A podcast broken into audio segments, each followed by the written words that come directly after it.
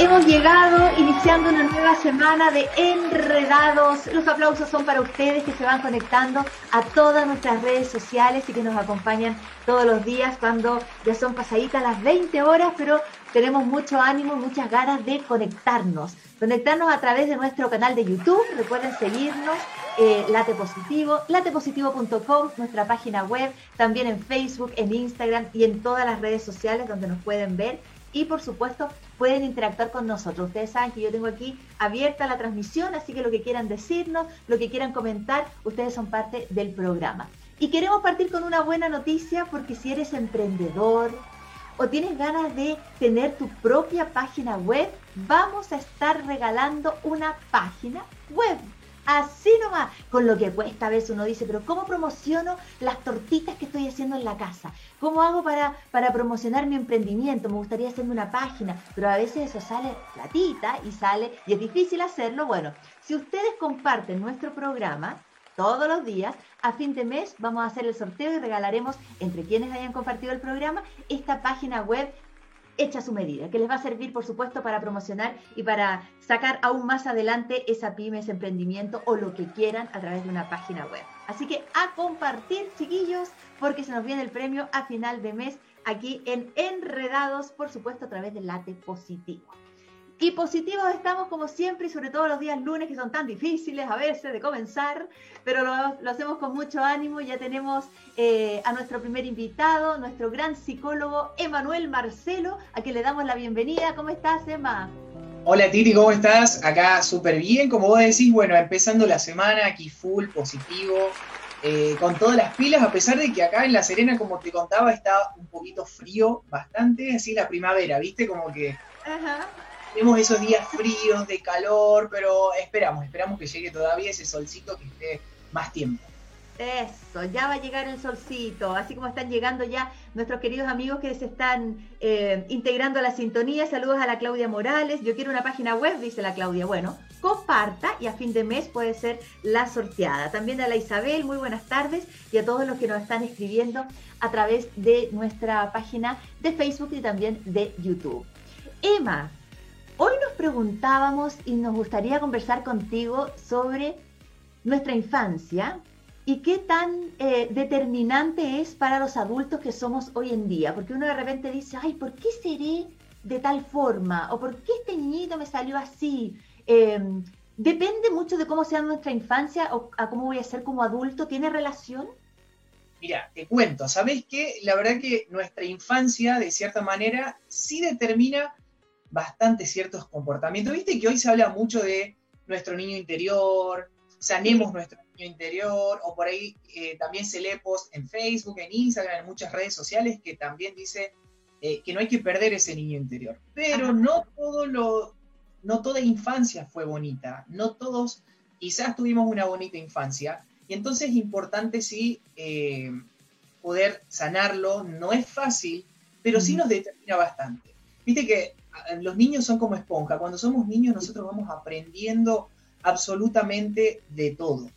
Absolutamente todo. Así como aprendemos cosas buenas, naturalizamos también cosas malas. Por eso dice que cuando somos niños somos bastante inocentes, que obviamente cuando vamos creciendo ya no vamos como de cierta manera confiando tan rápido o creyendo como lo hacíamos al principio.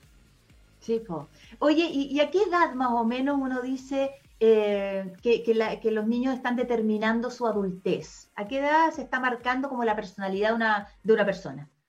Mira, en realidad, eh, bueno, yo trabajo, por ejemplo, mucho con los que son niños, papás también, y a veces hay muchos niños que van a, terapia y se escucha hoy en día como decía, bueno, antes nosotros no íbamos y esto. Y en realidad todo niño es por ahí el síntoma de lo que sucede en esa familia, ¿no?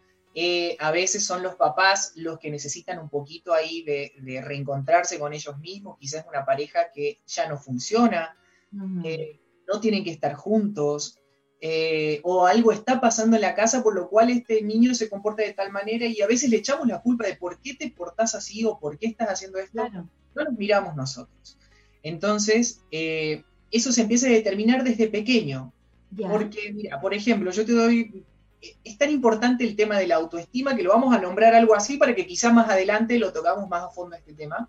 Sí. Pero si nosotros nombramos a un niño desde pequeño nosotros, no sé, rompió un vaso, y no sé, le decimos, no sé, qué tonto que sos, sin eh, agarrar esa acción, de decirle, no sé, el vaso no está bueno que lo rompas, o si, si es que lo rompió de gusto, obviamente, eso no se debe hacer, porque, y explicarle. Pero si uno lo empieza a titular, así como a un niño le podemos elevar el autoestima diciéndole, mira qué bueno, qué buen dibujo, o ah, hizo algo en la escuela y uno lo coloca como cuadro y cositas así, entonces de cierta manera te sentís como, eh, como valorado. No así cuando no te dan bolilla, o sea, si no, no te miran, si de cierta manera llegás, te dice toma el celular y te vas entonces te vas acostumbrando un poquito a ese desapego, no vas aprendiendo tanto. Entonces, cuando yo trabajo, en ese sentido es como, mm, hagamos como una, siempre digo lo mismo, nos, eh, como nos cuestionemos también qué es lo que estamos haciendo nosotros, para que el otro reaccione de esa manera, lo mismo con los niños. Claro, no, y sobre todo con los niños, lo que decíamos al principio, que decías tú, los esponjita que son eh, y cómo nuestras palabras, nuestras acciones van, van determinando de alguna forma que ellos vayan agarrando todo lo bueno y lo malo también, eh, y por supuesto llevándolo a su vida después de, adultos también. Totalmente. Mira, hace poquito vi una serie que es muy buena, que también comparan dos tipos de infancia, ¿no? Y una infancia donde una uno de los chicos es totalmente apoyado por su familia en las elecciones que va tomando. Si bien son elecciones difíciles, que quizás la familia mm, no las comparte, pero no, le dicen, bueno, si es lo que te hace feliz, o si querés seguir, ¿sabes qué? Te apoyamos, qué es lo que necesitas, o no. Porque al final el apoyo más grande es tu familia, y si no tenés tu familia, uno ya de adolescente te empezás a agarrar de amistades, y esas amistades tienen la misma edad que uno. Mm. quizás algunos tendrán un poquito más de experiencia, pero igual es como que no es esa mirada un poquitito más madura de la cual podés recibir un consejo como más sabio. Entonces, y por otro lado, hay una infancia donde hay una familia, nosotros en psicología le llamamos como más castradora, como más una mamá y un papá que no, no apoyan nada, y esto repercute en la vida adulta, pero de una manera impresionante. La falta de verdad de amor, cuando uno tratás mal a un niño por lo que sea, eh, de verdad que de grande, ¿qué vas haciendo? Vas buscando ese amor, porque ese niño de pequeño estaba roto, ya no está. Entonces, como, ¿qué busco? Hay una pregunta que a veces dices, ¿por qué la gente que quiero me hace daño? Mm. Somos adultos, decimos, ¿por qué siempre elijo personas que, me, no sé, me enamoro pero al final termino, no sé, sufriendo, como que me hacen daño, y siempre es como la misma historia. Claro, claro, y te vuelves a enamorar del mismo estilo de personas, como que se repite. ¿Y eso, y eso qué? ¿Y eso por qué? Eso tiene que ver con algo, bueno, primero con un patrón, ¿no? De, hay algo en realidad en, nosotros que tenemos que arreglar. Porque si nosotros no lo aprendemos, lo repetimos. Y a veces aparecen personas de las cuales nosotros tenemos que aprender esas personas, cuando el autoestima es bajo, generalmente uno se aferra a una persona que manipula, ¿no? Eh, y entonces eso, de cierta manera, el aprendizaje, sacarlo de ahí es, bueno, a ver, ¿qué aprendo de esto? Si yo no aprendo nada, simplemente termino esta relación y sufro y me aferro inmediatamente a otra pareja, repito conducta y no aprendí nada. No es fácil mm, levantar el autoestima, no es fácil. Es por eso que es tan importante desde pequeño ir dándole importancia a lo que hace. Hace poco también una, amiga recuerdo que hizo un dibujito, su hija, me dice, su compañerita le dijo, qué feo que dibujas. ¿Cómo hago? ¿Cómo le explico de que ella no dibuja feo, de que es envidia, de que esto? Le digo, mira, es niña, tiene seis años, no te va a entender lo que nosotros no logramos entender de adulto de decirle, hay gente que no quiere, no, agarrá, hace un dibujo bastante feito, hace un árbol bien feito y pegalo en tu, en tu habitación y que ella vea que ese dibujo para vos es importante. No importa, aunque a ella no le guste. Y ah. entonces, claro, uno al final de adulto se olvida cómo era de niño.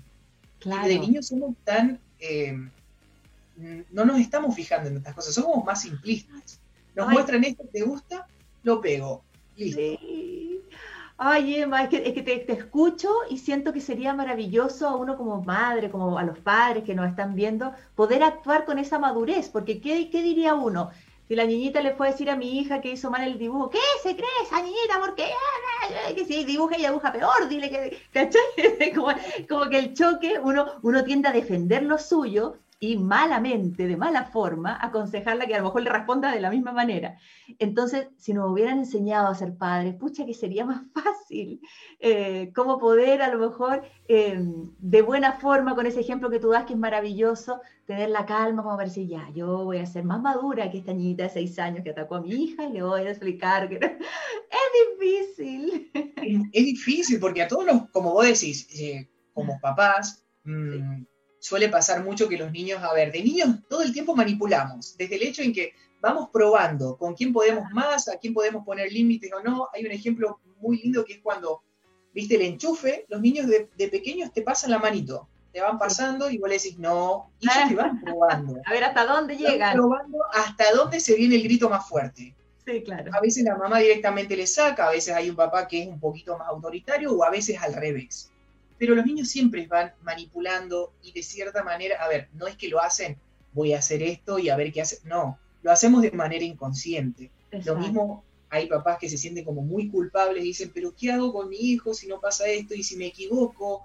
O si hago... En realidad nadie te enseña a ser papá. Podemos buscar en internet cómo ser papá y no hay, no, hay una regla. No hay, te voy a hablar también de unos, de unos libros, claro. Eh, pero no existe como, como una regla de cómo ser. Sí tratar, es muy difícil manejar nuestras emociones, porque estamos tan acostumbrados también al hecho de que estamos felices, te hizo lo mismo el ejemplo que vos dabas, listo, ¿sabes qué? Si hace un dibujo malo, rayale. Horrible. horrible. y uno empieza, pero mira de lindo tu dibujo, y uno empieza a comparar sin darse cuenta, de decir... otra.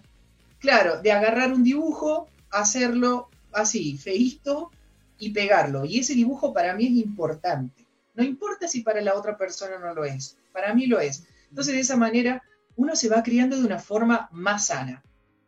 Esto uno lo va aprendiendo con el tiempo, te digo, ¿no? No es que tampoco es que, puedo decir, ojalá que hubiese sido lindo, pero son muchas cosas que también creo que en los colegios deberían estar, que por ahí vemos el tema de las competencias y las notas y todo eso, que al final tener una mejor nota a veces no es que te va a hacer más inteligente. Creo que nosotros somos humanos y lo que nos diferencia de todos los demás animales es que tenemos emociones, que podemos comunicarnos, pero no nos sabemos manejar con las emociones. Entonces, esto, perdón, esto que nos pasa de pequeños repercute, sí, es de grande. Por supuesto, pero qué buen punto ese, ese que, nombras ahora que, que dijiste sobre los colegios, Claro, uno dice, ya, está bien, porque el mundo que te va a tocar enfrentar está lleno de competencia y no importa porque tú vas a ser guerrero. Pero claro, o sea, desde muy chiquititos, a ver, ¿quién aprende a escribir primero? Y el que aprende a escribir primero tiene su estrellita, el que no, sonamos. El que tiene la mejor nota se lleva su, diploma a fin de año, el que no se queda sentadito en la silla. Entonces, todas esas cosas, lamentablemente, lo van haciendo competir sí o sí. Eh, y yo creo que esto existe en todos los colegios. Entonces, claro, por un lado a lo mejor remamos como padres para un lado, pero tenemos por el otro lado la, sociedad que nos va haciendo o los va haciendo competir también sin querer. Totalmente, es que el colegio también es como una realidad, es el primer lugar donde vamos a sociabilizar con gente de que nosotros no teníamos idea. Quizás en mi casa me enseñaron unos valores, que no tengo que decir malas palabras, que tengo que aprender a pedir perdón, y de repente voy a tener un compañerito que me saque el lápiz, otro que me, que me grita y no estoy acostumbrado a que me griten. Entonces, todas esas cosas, la verdad que uno lo tiene que ir preparando de a poco, ¿no? Es muy, y explicarle. Los niños entienden absolutamente todo. Absolutamente todo. Acá te voy a leer algunas cositas, mira. Oye, mientras lo buscas, querido Emma, voy a saludar a la Agustina, hola Titi, hola Emma, a la Katiuska, saludos a todos, bendiciones. La Graciela dice, gran orgullo mi hijo. mi madre viendo de Argentina. Mándale un besito a tu madre.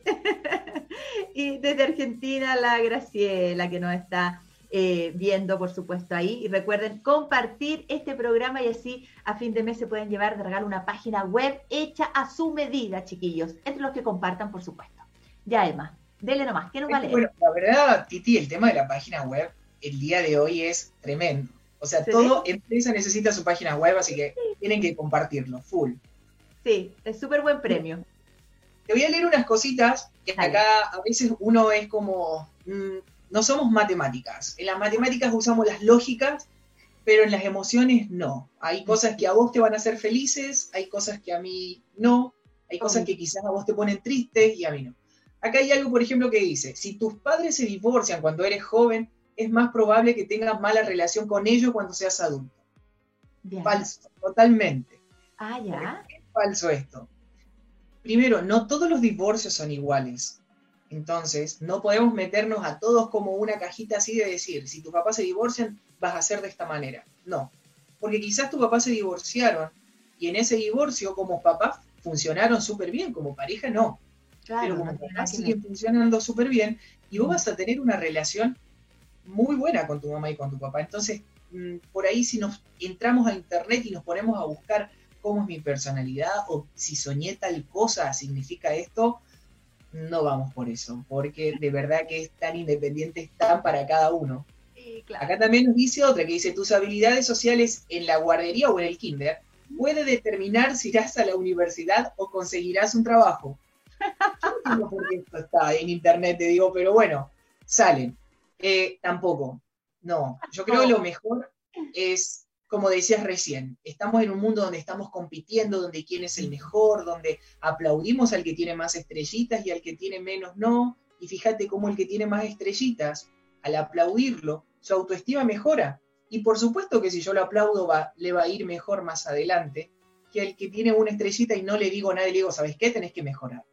Claro, claro. ¿Cómo manejar esa frustración, Emma, en aquellas personas que a lo mejor se esfuerzan mucho por algo, por conseguir esas estrellitas, a los niños o qué sé yo, ya más grandes, y no, y no te resulta, porque no todos tenemos las mismas capacidades para las diferentes actividades que realizamos en la vida. Esa frustración, ¿cómo como padres eh, podemos eh, ayudarlos a enfrentarla? Mira, eh, en el tema, por ejemplo, si no consigue como decir, bueno, sabes que no sale, no sale, es importante que aprenda a pedir ayuda.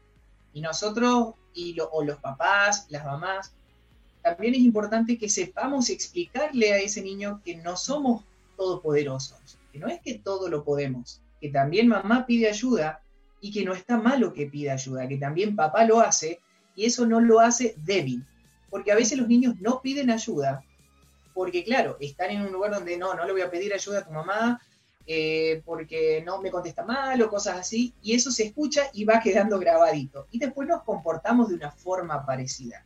Uno lo hace, como te digo, de forma inconsciente de adulto. Pero de niñito, al ser como esponjita, vamos absorbiendo, no todo, pero la mayoría de las cosas que vamos viendo, porque a, veces uno dice, ¿de dónde sacará esto? Y no me di cuenta que quizás en alguna charla dije algo y de ahí lo saco.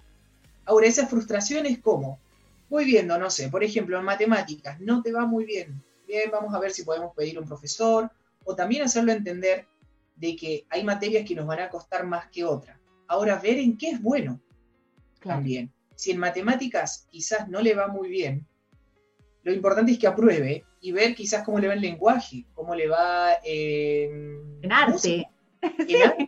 Y si le va bien, apoyarlo ahí hay, un, hay una gráfica también muy buena donde viene un niñito que sacó un, creo que un 4 en una materia y sacó como un 7 en música, y hay un papá que lo reta y lo pone a estudiar matemáticas y el otro le regala una guitarra.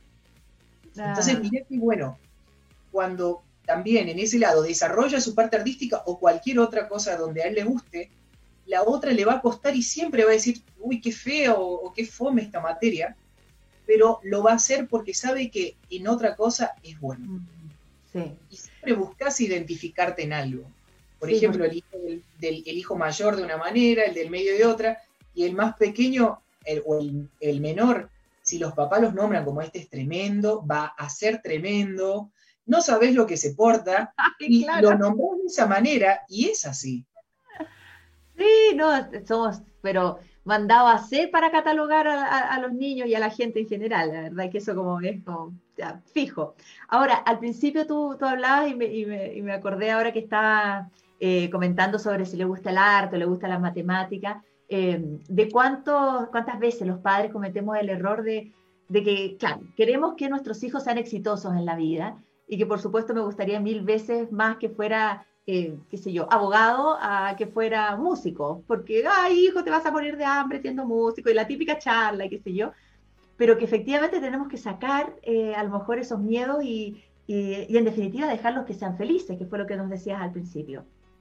Totalmente. Explicarle también, sin, sin ser eh, irreal, de decirle, mira, podés seguir el camino de la música, quizás en este país, en este país vamos a, va a costar un poquito más que salir de abogado o médico o cualquier otro tipo, eh, que vas a ganar quizás tanto, pero también tenés que ver una persona feliz. Creo que una, un, adulto mm. que trabaja de lo que le gusta, realmente nunca lo vas a ver como un trabajo. Y eso es algo muy cliché que lo escuchamos, pero de verdad que no lo ves, porque vos decís, eh, hoy tengo que hacer un programa y además hacer programas, te gusta la televisión y te sentás y lo haces con gusto distinto hubiese sido que vos querías estudiar medicina y tus papás te dijeron, no, Titi, vas a ser eh, conductora, te quiero ver en la TV y te vas a sentar y no lo vas a hacer o lo vas a hacer de mala gana y vas a ver de qué manera haces otra cosa. O la otra es te vas a quedar haciendo esto siempre sin ganas. Entonces yo siempre igual lo digo, si hay algo que te gusta o lo ves como hobby y te vos podés ver que te va a generar dinero, lo tenés que hacer. Quizás sin dejar tu trabajo formal al principio. Claro. Pero también ponerle pilas al otro. Sí, de todas maneras. Oye, mucha gente viéndonos, saludamos a la Natalie, Drogué, Titi eh, y Emanuel, un besito. Eve dice, muy interesante el tema, felicitaciones. Y Agustina dice, Titi, la infancia marca siempre a los niños. Y sin duda eso es lo que más nos preocupa, porque como lo hemos dicho todo este rato, no nos enseñan a ser padres y lamentablemente a veces les marcamos la vida sin querer, queriendo, por supuesto, y, y esos estereotipos de que tú eres así, tu hermano es de esta forma, y me salió uno estudioso y el otro súper porro. Chuta, esas comparaciones a las, que, a las que caemos constantemente son dolorosas al fin y al cabo. Totalmente, y es como te digo, uno, uno busca una identidad desde, desde pequeño. Después en la adolescencia hay otra parte donde podemos quizás ahí reformar unas partecitas. Pero si, como te decía recién, si al, del, mayor le decimos, este salió súper inteligente, y de, y de cierta manera, el más pequeño necesita tener una identidad. ¿Y cómo me nombra mi mamá? Mi mamá me nombra que soy tremendo, que soy el más vaguito, que quizás no hago todas las tareas, y ese soy yo. Es como el que molesta en la clase. Su identidad es esa, estar en el molestando pero porque él es reconocido de esa manera, no es que porque él quiere ser así. Quizás sí se lo reconocería como, sí, ¿sabes que dibujas bien? Te va a dibujar más. Mm. Entonces hay que ver cómo lo vamos nombrando y tener cuidado en, qué es lo que le decimos, porque si bien, como decimos, son niños, hay cositas que quedan marcadas. Sobre todo hay infancias que fueron muy duras y es mm. ahí cuando, por ejemplo, hacer un ejercicio de cómo sanar tu niño interior es duro. Después, mm. si queremos, podemos dar como algunas instrucciones de la gente que lo quiera hacer en casa, que busquen algún lugar donde estén tranquilos y lo hagan solitos, donde no sientan interrupciones ni nada. Ya, dale, ¿qué hay que hacer? Dale, mira. Hay un ejercicio que el único que, que puede, digamos, sanar ese niño interior somos nosotros, nosotros ya como adultos. Ya. Entonces, lo ideal es que puedan imaginar una habitación donde nos vemos nosotros, ya sea a los 6, 8, 4 años, lo que recordemos. Si nos cuesta, agarramos una fotito, miramos. Para algunos puede ser muy bonito y quizás para otros puede ser un poco triste por X motivos que hayan pasado. No importa, ¿sí? Si voy a llorar en ese momento, lo hago, porque cuando un niño está roto, de grande aún seguimos de esa manera. Y buscamos cómo, cómo curarnos y no encontramos y seguimos y seguimos rotos. Entonces tratar de pensar, de imaginar, ¿no? Eh, ese, a nosotros de antes y hablarles. El único que puede entenderlo o entenderla vamos a ser nosotros y ser lo más sincero, porque no vamos a tener a nadie al frente. Entonces el ejercicio es imaginar que me encuentro con, ese, con esa Titi, con ese Emma, de pequeño y le pregunto cómo está, por qué está triste, qué es lo que lo tiene así. Y solo nosotros sabemos por qué nos tiene de esa forma. Nos contestamos, como que hablamos con nosotros mismos en ese ejercicio de imaginación. Y aunque te sientas mal, si llorás, hacelo. Una de las cosas que yo también siempre lo digo y no es que sea dramático, es que si tenemos que llorar por algo que nos hace mal, lo hagamos. Es nuestra emoción. Así como hay cosas que nos hacen felices y reímos todo el tiempo, hay cosas que también nos hacen tristes y la emoción nuestra como humanos y personas es llorar. Si tengo que hacerlo, lo hago. Preguntarle cómo está, saber qué es lo que le pasó, eh, hacer como esa pequeña charla en la imaginación, ¿no? Y después eh, tratar de darle un abrazo y de entenderlo, de perdonarnos. Eso es muy importante. Y si en algún momento quiero contarle a alguien, luego de hablar conmigo mismo, va a ser aún más sanador. Entonces es un ejercicio muy bueno, no es fácil, como te digo, porque podemos encontrar con una infancia bastante dura, con un recuerdo que no queremos, algo traumático, pero es necesario para que de grande podamos retomar nuestro, nuestras riendas de la vida, nuestra autoestima también mejora, porque nos sentimos con menos culpa. Esa mochilita que viene pesada nos la sacamos y decimos, bueno, más livianito conmigo mismo. Qué lindo, qué bonito ejercicio, me encantó. Ojalá que, la gente que nos está viendo lo pueda hacer. Me encanta, siento que, que es súper, súper sanador. Oye, entonces tenemos esperanza Emma, de que ya de adultos, ya medio viejitos, em, podamos em, como volver a empezar, no sé si volver a empezar, porque ya cuesta un poquito borrar la historia, pero sí de sanar aquellos momentos que nos han hecho de alguna forma u de otra. Por supuesto, por supuesto. Hay una parte, como te decía hace rato, por ejemplo, en la adolescencia, es otro momento donde volvemos a, generar, donde volvemos a formar un poquito nuestra personalidad. Como que la vida nos da otra chance más de decir, vamos, estamos flexibles todavía, veamos qué sí y qué no. Y es un momento también complicado porque donde todo va cambiando, dejamos de ser niños, empezamos a ser adultos, nuestro cuerpo va cambiando, nuestras hormonas, no sabemos qué queremos. Eh, es un momento donde uno busca la identidad de, con los papás y la independencia simplemente diciéndole no. Y uno dice, pero ¿por qué se vuelve tan... Todo, negativo. claro, todo lo que le digo, ¿te gusta este? No, quiero el otro es simplemente una etapa donde se busca independencia. No significa de que no quiera la mamá, no quiera el papá. Entonces, como vos me decís que haga esto, voy a hacer lo contrario. Entonces, ver de qué forma uno, uno, qué sé yo, habla ahí con él.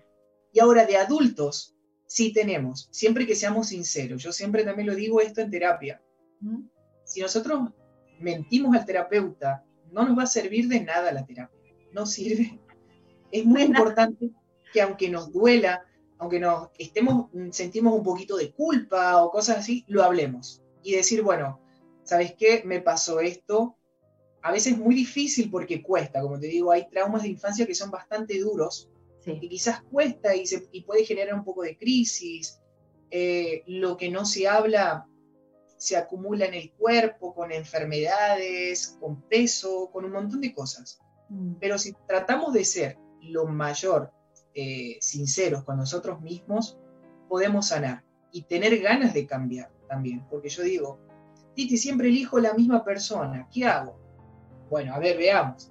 Nos sentemos, conversemos a ver qué pasa. ¿Por qué te gusta este tipo de personas? Si vos decís que te quieren los que vos querés, ¿cuál es el concepto de amor que hay ahí? Y empezamos a hablar de todo un poco. No nos centramos en la infancia nada más, sino de que, ¿qué es el amor para vos? Eh, quizás decir, sí, el, amor para mí es, no sé, hay personas que se aferran tanto a alguien porque le dan un poquito, cuando lo miran o la miran, y están tan solas que se aferran, porque no hay otra persona. Y vos decís, es la realidad de, de él o de ella, y cree merecer ese amor. Entonces, es ahí donde tenemos que agarrar y deconstruir lo que son esos pensamientos que tienen por ahí y decir, mira, esto es lo que vos realmente te mereces. ¿Crees que te mereces esto? Querés estar todo el tiempo, es un proceso que cuesta, no es rápido, no es un proceso largo, pero siempre va a depender de uno de querer cambiar, de agarrar y decir, ¿sabes qué? No sé, vuelvo siempre con mi ex y decir, esta vez no. Y aunque me muera por volver y quiero volver y quiero, no. y ya ahí hay un cambio. Y el otro va a empezar a hacer más cosas para que vuelvas. Es ahí donde la vida te pone a prueba a ver si cambiaste o no. Claro, hoy qué difícil. Y con todo lo que nos, cuesta pedir ayuda, porque yo siento que, que, que, no es malo ir, eh, pedir ayuda y sentirse que, que, bueno, estoy fallando en esto, eh, necesito que alguien me guíe, o sea, siento que, que es súper sanador y, y, es, y, es, muy, muy bueno poder pedir que alguien, que alguien te rescate un poquitito de, de aquellos momentos difíciles. Totalmente. Hay, una, hay algo también muy bueno que también se puso como bien en redes sociales, que era el hecho de que si tengo que pedirlo, no lo quiero. ¿no? Y nos ponemos en una posición ahí también tan egoísta, porque es como, yo no sé qué estará pensando mm, mis amigos, mi pareja, tienen otros problemas y yo digo, si tengo que pedirle un abrazo y recién me lo da, ya no lo quiero. Pero nos, fíjate de cómo nos ponemos tan arriba de decir, vos tenés que saber qué yo estoy pensando. Y si no sabes, ya no lo quiero. Entonces, claro. Oye, eso parece que fuera mucho de las mujeres, ¿o no? Que así como que este gallo tiene que adivinar porque yo estoy enojada, porque la cara es poto. sí, pasa, ¿sabes qué? Pasa mucho de los dos lados, y es como que por ahí te dicen, no me entiende, eh, yo tengo que pedirle, pero a veces es necesario, porque primero, quizás no sabes cómo funciona la otra, y aunque estés el tiempo, hay cosas que obviamente, si ya le ves con una cara distinta, ¿qué te pasa? Pero también el otro tiene sus cosas, tiene su trabajo, tiene su familia. Entonces también está bueno decir, ¿sabes qué? Tengo una de un abrazo. Y mirá de simple. A veces se generan unas peleas tan grandes por decir, no lo hago, no la voy a hablar. Ya fue. Ese orgullo. Porque sabes, claro, y no ganamos nada. Y a veces es tan simple decir, hoy necesito un abrazo. Listo. Y, lo tengo. Eh, nosotros nos complicamos bastante. Sí. Como vos decís, pedir ayuda, pedir algo, no está mal, es simplemente simplificar las cosas.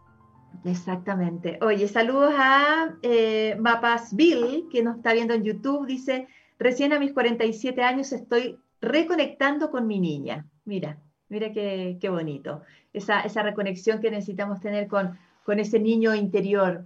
Porque, porque da como pena cuando, cuando uno ve, va, va viendo a los hijos crecer y, y, van perdiendo esa inocencia y tú dices, ¡ay, ojalá fuera inocente para siempre! Pero no, pues lamentablemente es, son los cambios que, que hay que, que, pasar en la vida. Porque imagínate, fuéramos todos inocentes, a lo mejor andaríamos, no sé, pues, a poto pelado nos daría lo mismo. Pues. Cuando los niños son chicos, andan pelados corriendo por la casa y no les importa. Claro, lo que pasa es que al final la realidad después es más grande. Imagínate que capaz que viene alguien y sos adulto y seguís siendo inocente y te dicen, me prestas tu celular para mandar un mensaje. Y vos de buena voluntad lo prestas y te lo sé y te lo Chao. Hasta ahí no va a llegar.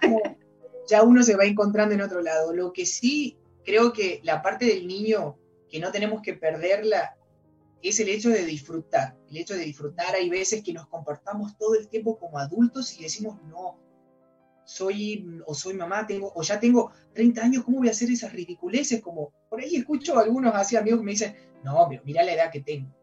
es como, se nota que tiene ganas de hacerlo y no lo hace por mm. la edad, pero eso es algo también que está impuesto. Si tenés ganas de subirte un columpio y tenés la edad que tengas, lo tenés que hacer. No pasa absolutamente nada. ¿Quién mejor que vos va a estar feliz? Si tenés ganas de empezar un proyecto nuevo, si tenés ganas de estudiar y quizás antes no lo podías hacer y lo querés hacer ahora, también hacerlo. Eso es como creer también un poquito en uno. Pero para eso, como te digo, es necesario tener también un buen autoestima, tener varias cositas del pasado que nos sanen porque si no, nos frenan.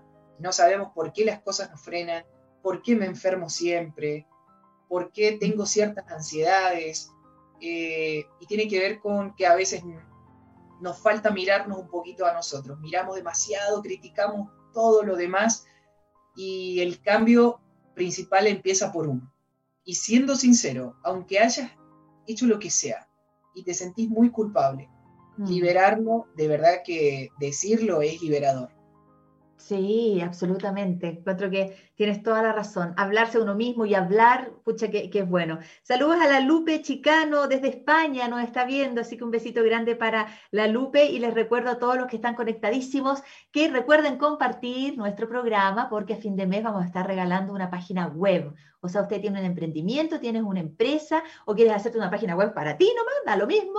Ustedes eligen eh, de qué se trata y nosotros se la regalamos a fin de mes. Y además, querido Emma, estamos en Spotify. ¿Qué te parece? Todos nuestros contenidos en el auto o donde quieras. Puedes ir escuchando. ¿Te gustó esta conversación? ¿Se la, quiere, la quieres ir estudiando mientras vas a tu trabajo? Bueno, ahí en Spotify también pueden entonces estar conectadísimos con todos los programas de nuestro querido Late Positivo y Enredado. Saludos a la María Isabel también, un besito muy grande eh, a todas las personas que, nos están viendo.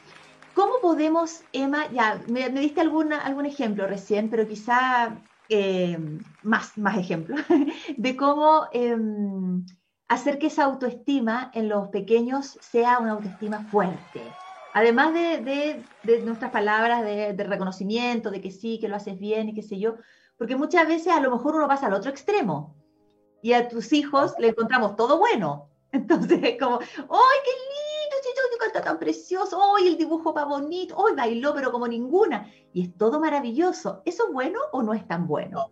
la verdad es que eso también estaríamos yendo como al otro extremo, así como que no, no miramos nada, a también a mirarlo completamente y estar ahí presente como todo el tiempo, también no está bueno.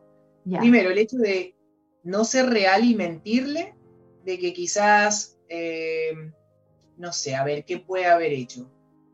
Rompió un vaso, ¿no? Vamos con el ejemplo de una copa. Lo rompió y le decís, vamos a decirle eh, que no lo rompiste vos, que se cayó. Sin querer, claro. Nosotros, como, una, como esa picardía y que vos decís, bueno, no pasa nada, sin querer a veces vamos enseñando a que está bien mentir y que está bien, y que no pasa nada, y que es perfecto, o sea, está bien, tú, tú no lo rompiste, ¿sí? Se cayó. Y yo como adulto o adulta, digamos, estoy como diciéndole, no, sí, pasó esto. Entonces, también ir al otro extremo no está bueno. Tenemos que tratar de ser realistas y aunque duela, porque la culpa de los papás, eso hay que manejarlo un poquito. Los niños te miran a veces con esa carita así de que, no, acá no pasó nada, sí, pero usted lo rompió, ¿sí? no pasa nada, o sea, tampoco es que vamos a hacer un show re grande. No, Lo rompió el vaso, bien, pero hay que hacerse cargo. Y eso hace adultos más responsables también. Mira, mira qué buen punto. Oye, qué excelente, qué entretenida conversación. Vamos a sumar a nuestra querida epidemióloga seca que siempre está con nosotros y siempre, por supuesto, está dispuesta a conversar con nosotros, nuestra gran Paola Salas. Bienvenida, Paolita. ¿Cómo estás? Gracias. Bien, bien, gracias. Aquí en, La Serena estamos en etapa 4, así que estamos felices. ¿ah? sí, pues sí, Claro. Emanuel también nos contaba que están ahí felices, pero con, con frío. No han podido aprovechar mucho. Bueno. Oye, hablando, hablando de La Serena y hablando de, de, de estas etapas 4, donde, donde ya se va a empezar por supuesto, con, la apertura de las, de las fronteras, van a empezar a llegar turistas, se supone. ¿Cómo lo ves, Pau? ¿Cómo está esto de que empiece a llegar gente de afuera a turistear a nuestro país, más allá de la parte económica, que sí o sí estamos de acuerdo que es absolutamente necesaria, pero la parte médica, salud? Claro, mira, lo que pasa es que igual si, si tú piensas que tenemos un riesgo de contagio por la movilidad de los chilenos propiamente tal, súmale a eso otra cantidad de gente que viene, ¿cierto?, a, a causar también movilidad del virus. Entonces, yo creo que lo importante del turismo es cómo se va a hacer el control o el seguimiento de las personas que ingresan, porque eh, lo, que, lo que estaba pensando el, ministro, por lo menos eso es lo que él dijo, ¿cierto? Que si iba a pedir una PCR 72 eh, horas antes del eh, embarque. Ya. Ahora, nosotros como epidemiólogos en realidad consideramos que eso es muy insuficiente porque el, que te digan que la PCR está negativa 72 horas al embarque podría significar que también eh, la persona no necesariamente hace la enfermedad tan rápido como dos días, ¿ya? Pero eh, nosotros planteamos que por lo menos debería hacerse una PCR control una vez que esté acá en Chile, ya al, al día número 5 de haber ingresado. Ese, ah. Esa es como la mejor medida eh, que se está tomando en los países, en otros países, ¿cierto?, donde están teniendo más precauciones. Claro, ¿Por claro. qué? Porque, porque si tú llegas a un país y, y ya a los cinco días no tienes la PCR positiva es porque no traías el virus si lo tienes, te lo contagiaste acá. ¿ya? Claro, esa otra cosa. Sí. Ahora, la, trazabilidad también va a ser muy complicada porque dentro de los protocolos, claro, era que había que hacer un seguimiento al turista que, llegó y para dónde anduvo y qué sé yo. O sea, se nos va a hacer un poco difícil, ¿o no? Claro, el tema es quién va a hacer eso. eso me pregunto yo, o sea, le pregunto al ministro, ¿cierto? Claro, porque él dice se va a hacer un seguimiento, pero ¿quién va a hacer el seguimiento? O sea, porque tú deberías de ir, ¿cierto?, llamando y preguntando si tiene síntomas, cómo se ha sentido, y eso lo tiene que hacer alguien, pues no creo que lo vaya a hacer el equipo de salud, porque el equipo de salud en realidad está, está centrado en atender a los pacientes y la atención primaria está, está siguiendo los casos que son contactos y que son casos positivos en Chile. Entonces, un seguimiento que es como más de, es un seguimiento casi de screening, ¿cierto? De, tamizaje que le llamamos nosotros en epidemiología, que son personas que podrían llegar a ser positivas. Eh, lo tiene que hacer alguien y, la verdad es que yo creo que ahí, o sea, lo hará la PDI. Ah. Claro, alguien tendrá que encargar para este seguimiento, por supuesto, y, saber. Bueno, mira, sí. eso en epidemiología, nosotros, por ejemplo, cuando hay importación de casos, supongamos que hubiese un riesgo de contagio de un brote de sarampión y rubiola, que es una enfermedad que habitualmente en Chile no hay. Entonces, solo la importamos, la traemos de otros países para acá. ¿Ya? Entonces, porque en Chile se vacuna contra el sarampión y rubiola, entonces por eso no hay caso acá en Chile. Pero suponiendo que alguien la trae lo que se hace es activar toda una red con la PDI y la PDI avisa a los epidemiólogos de las regiones, ¿cierto? Que llegó un caso que venía del lugar donde estaba el brote de sarampión y rubiola, ponte tú. Claro. Y, la PDI es la que hace harto de, de vigilancia igual, ¿ya? Pero el tema es que la vigilancia epidemiológica del llamado al paciente, a la persona, no la puede hacer la PDI, pues lo tiene que hacer un epidemiólogo, gente del área de salud, porque le van a preguntar, bueno, mira, siento un poco de dolor de cabeza, pero no, no tengo, tengo poquito de pérdida de gusto. Chuta, no, la PDI ni idea que decirle, yo creo, no sé, no sé que estén muy capacitados, pero bueno, eh, no sé, en una de esas podría ser, pero yo creo que, claro, evidentemente tiene que ser alguien que sepa que maneje el tema, los síntomas, etcétera, etcétera. Y que además los turistas que lleguen a nuestro país decían que confiarían en, dar una, información fidedigna y que no... También, porque él por quedarse en el país capaz que no va a decir nada, pues como lo están haciendo algunos chilenos, ¿cierto? Entonces... Claro, es que me, van a embarrar las vacaciones, entonces ¿para qué voy a contar que estoy con dolor de garganta, ponte tú? O sea, no, ni una... Ah, Oye, muy complicado. Muy complicado. Saluditos a la Elsa Rojas, besitos, dice Eve, invitados de lujo, profesionales de primer nivel. Muchas gracias, chiquillos, todos los que están ahí pendientes. Y hablando de regiones, Pau, sabemos que muchas regiones van a triplicar sus esfuerzos, también hablando un poco de eh, incentivar el turismo, quizás dentro del, con la misma gente del país. Eh, hacer más exámenes de PCR, de los locatarios, en la gente que pueda llegar ¿Podría ser una fórmula también de, ir controlando un poquitito este, quizás? Sí, mira, la, enfermedad no se va a controlar. La enfermedad no se va a controlar hasta que tengamos una vacuna, lamentablemente. ¿Ya? Entonces, porque control en epidemiología significa que tú tienes controlada la fuente de contagio y la fuente de contagio en nuestro país son las personas. Entonces, tú no tienes controlada a la gente. Y eso se ha visto en las regiones o en las comunas donde han habido rebrotes. Por ejemplo, mi mamá que vive en Valdivia, ella eh, entraron a cuarentena. Nunca habían estado en cuarentena Valdivia, siempre había estado en etapas 4, 3, como súper relajados. Y ahora, ¡pum! número de casos explosivos, ¿cierto? Entran a cuarentena.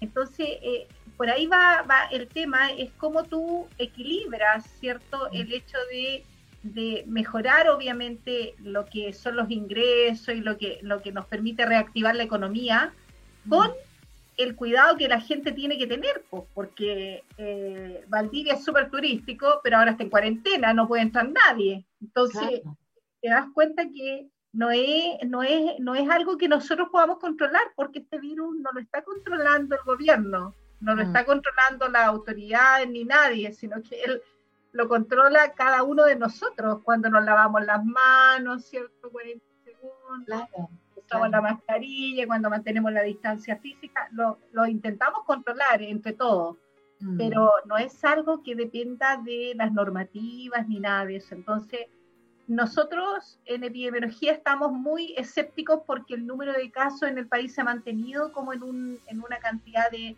no menos de mil, mil, mil quinientos, mil ochocientos algunos días. Y eso habla de, de, los, de la heterogeneidad de lo que está ocurriendo en la epidemia en los distintos territorios. Entonces, claro, Valdivia está en cuarentena, Temuco está en cuarentena, Freire está en cuarentena, entonces que se han ido sumando algunos que no estaban en cuarentena. El tema es qué pasa si es que todos entramos en cuarentena. Ese es como el problema. ¿ya? Entonces, por eso no hay que relajar las medidas. No, por supuesto. Ahora, ha sido largo, ha sido largo lamentablemente todo este, este proceso, eh, interminable. Siento yo como que no, no termina nunca esta cuestión. Eh, y, hay, y hay lugares, hay regiones, hay, hay, ciudades como Puerto Montt, si no me equivoco, donde el alcalde, por supuesto, está pidiendo que efectivamente la gente igual pueda salir a trabajar a pesar de la cantidad de, contagios que tienen, porque por supuesto se les ha hecho la espera interminable económicamente, mentalmente, etcétera, etcétera, etcétera. Entonces, la pregunta, Pau, quizás ya las cuarentenas ya la gente no las está respetando. Entonces, en el fondo estamos como que ya, ¡pum! Todo el mundo a la calle y a cuidarse solo porque es lo único que hay que hacer finalmente. bueno, claro, ese es un riesgo. Mira, yo encuentro que en, esa medida el problema son los que se van a agravar, Titi, porque los que se agravan, ¿cierto? Son un número que nosotros en Chile tenemos una cierta cantidad de personas para poder atenderlos gravemente y no mm. tenemos más. O sea, no sé, te voy a inventar un número, pero en mi región no son más de no sé, 50 ventiladores mecánicos y mm. punto. Entonces, si llegamos a 60 ventiladores, a necesitar 60, no tenemos donde poner los otros 10, entonces es el problema. El problema no es, no es que las personas se enfermen nomás, sino que esto ataca gravemente a algunos. Es el problema. Entonces, yo creo que sí hay que eh, comenzar a, a reactivar la economía, pero hay que hacerlo a modo coronavirus por así decirlo. O sea, todo implementado pensando que tú tienes la amenaza ahí tangible. Entonces, yo quiero abrir un restaurante, mi restaurante tiene que ser el más seguro del mundo, o sea, por así decirlo, ¿cierto? Porque por eso me van a preferir. O sea, va a venir una pareja, unos pololos, ¿cierto?, a comer a mi restaurante porque saben que yo tengo la distancia de dos metros entre las mesas, ¿cierto? Que todo mi personal usa mascarilla, eh, existe el lavado de manos, la higienización de manos, hay barreras sanitarias, me toman la temperatura antes de entrar, o sea, eh, ustedes ya conocen las medidas de precaución, ¿cierto? Entonces, el negocio puede funcionar, pero mm. tienes que invertir en este momento, por ejemplo, en separar ambientes con, eh, qué sé yo, estos acrílicos, ¿cierto? Como lo están haciendo los países más desarrollados, o sea, están acomodando la economía también en una inversión hacia el coronavirus para evitar que el, el, negocio sea inseguro. Entonces, tiene que ser un lugar seguro y además tiene que estar preparado, preparado por si le llega un caso y que él no lo esperaba. Ya una persona que llega, se saca la mascarilla y comienza a toser, ya y no o se siente mal. ¿Qué vas a hacer? ¿Cachai? Que tienes que Tienes que pensar en qué vas a hacer, no sé, o le están tomando la temperatura al ingreso y tiene 40 de temperatura. ¿Qué vas a hacer con ese caso? Claro, claro, tenemos, tenemos la capacidad como para decir, señor, ¿sabe que no puede entrar? Ah, claro, o sabe que lo voy a tener que trasladar, le voy a pedir que vaya a un centro de salud, porque eso es lo que dice la norma que tienes que hacerse. O, o, espéreme aquí que vamos a llamar al SAMU. Eso es lo mejor que hay que hacer. Llamar al SAMU nomás, por cierto. ¿Sabe qué? Tenemos una persona que tiene 34 de temperatura, o sea, 40 de temperatura y él en realidad prefiere quedarse aquí esperándolo. Entonces yo tengo que tener habilitado una salita que se llama sala de aislamiento en los hospitales, ah, pero aquí le vamos a poner otro nombre, sala de espera, sala de espera del SAMU, una cosa así. Entonces el restaurante te das cuenta que tiene que estar preparado, no solo seguro, no, no solo mantener la distancia y todo eso, sino que estar preparado para escenarios que son distintos. Entonces, y mantener en esa salita que le vamos a poner de espera mientras llega el SAMU. Y el SAMU se lo lleva. Y después desinfectar, limpiar la sala, todo eso. Claro. ¿Te das No, es tan fácil. No, es, no es llegar y abrir el restaurante.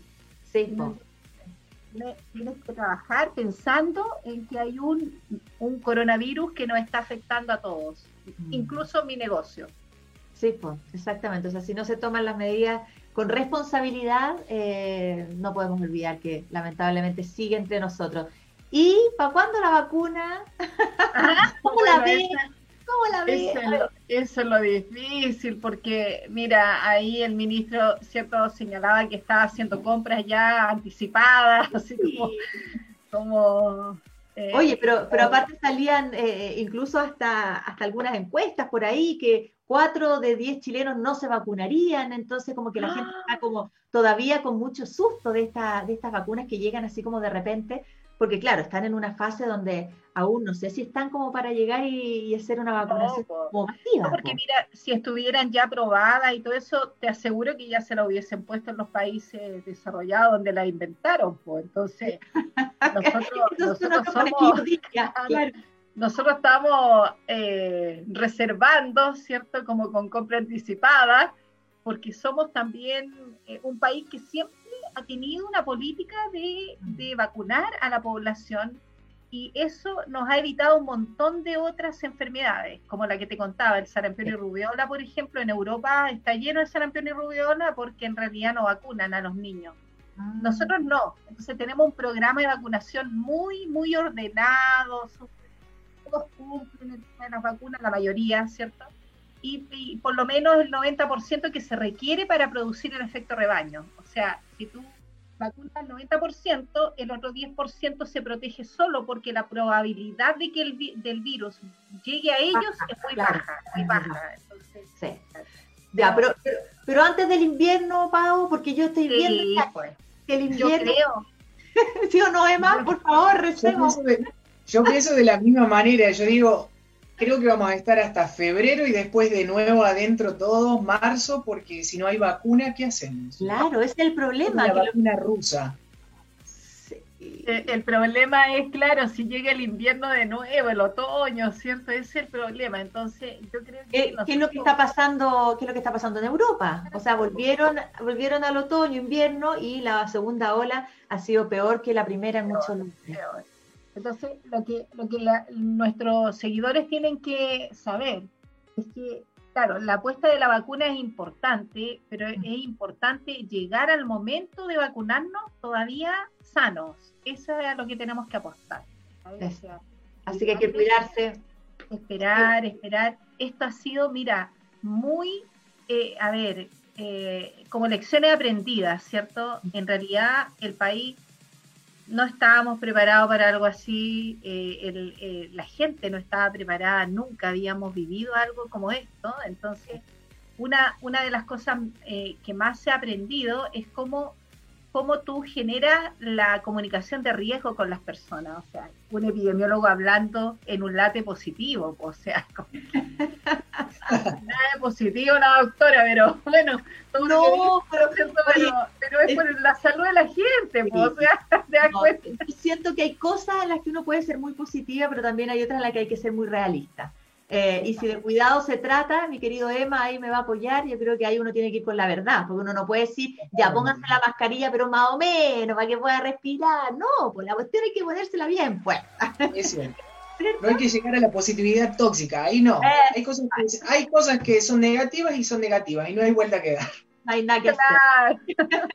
ya, chiquillos, lo, negativo de ahora que se nos acabó el tiempo, ¿quieres decir algo más? Ah, no, que, lo que ha servido esto es para, para unir, te das cuenta, el mundo científico con la población, o sea, para nosotros es increíble. Yo generalmente hablo en un congreso, ¿cierto? No sé, en, no sé, en, una presentación así como a otro nivel, y ahora en un programa donde la gente me necesita. Entonces te das cuenta que tú vas resolviendo dudas del uno que convenzamos que se cuide ya es importante. Entonces aquí, más que la publicación easy que uno puede hacer o qué sé yo, ya todo eso pasa como a segundo plano. Entonces yo creo que esa ha sido una de las lecciones de esta pandemia, donde el mundo científico ha tenido que volcarse a la ciudadanía y eso es muy positivo. Así que date positivo. Maravilloso. Ah. Me encanta la Pau, que es tan linda y siempre, y siempre tan directa. Pau, preciosa, un beso gigante. Emma, también, un gusto haber conversado contigo.